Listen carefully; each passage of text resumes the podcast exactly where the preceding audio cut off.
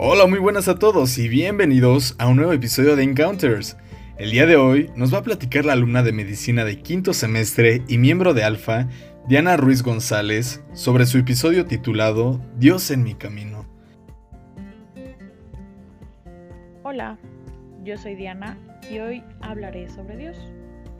Sí, sobre aquel tema que te cuesta tanto trabajo expresar, o tal vez no. Pero no es porque no sepas quién es, sino porque a veces no terminamos de comprender lo que es.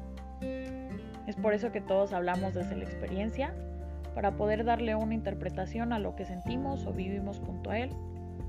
Y yo no soy la excepción. A lo largo de mi vida las circunstancias me han permitido experimentar a Dios de formas que en un inicio no conocía o no sabía que podían ser de esa manera. Conforme crecí, me di cuenta que Dios no es solo un ente todopoderoso. Es mi amigo y también es mi padre que me guía hacia mis objetivos y también me pone a prueba para salir adelante. Y así considero que es Dios, alguien amigable, que está para mí todo el tiempo. Pero también esos momentos, ese tiempo, indica también un momento de soledad o sombrío.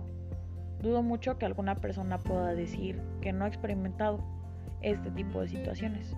A mí me ha pasado y más aún estando en formación como médico. Muchas veces queremos ignorar que la pasamos mal, ya sea por situaciones un poquito más simples como la calificación de un examen o porque creemos estar solos y no sabemos a dónde vamos al estudiar medicina y sí, no tenemos una respuesta. Pero es en estos momentos de vacío donde veo más a Dios que se me presenta de una y otra forma para levantarme el ánimo, para encontrar alguna solución y para seguir creciendo. Esta representación no la veo como un milagro o como una voz que solo yo escucho, que está en mi mente o que me habla a lo lejos, sino la veo como la voz de mi amigo que va pasando o de mi amiga que me manda mensaje de ánimo. La tomo como esos amigos que están para ti fuera y dentro de la carrera.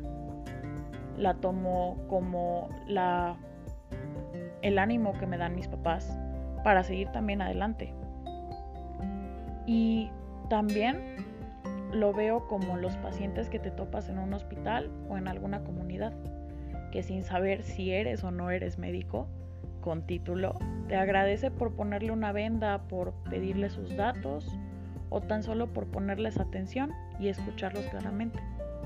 Son esos ojos de los niños diciéndote doctor o las abuelitas que te dicen gracias por venir, que ves que Dios lo hace por ti, que ves que las coincidencias de la vida, o por lo menos yo lo he sentido así, tal vez no lo son, que al final todo está planeado y puedes lograr salir y servir a los demás.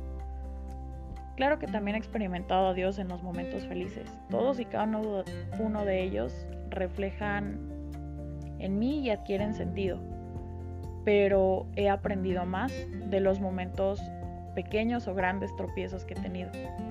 Sin duda alguna puedo decir que Dios vive para mí, para todos, y que en cada parte de este planeta está representado. También de esta vida y de las que siguen.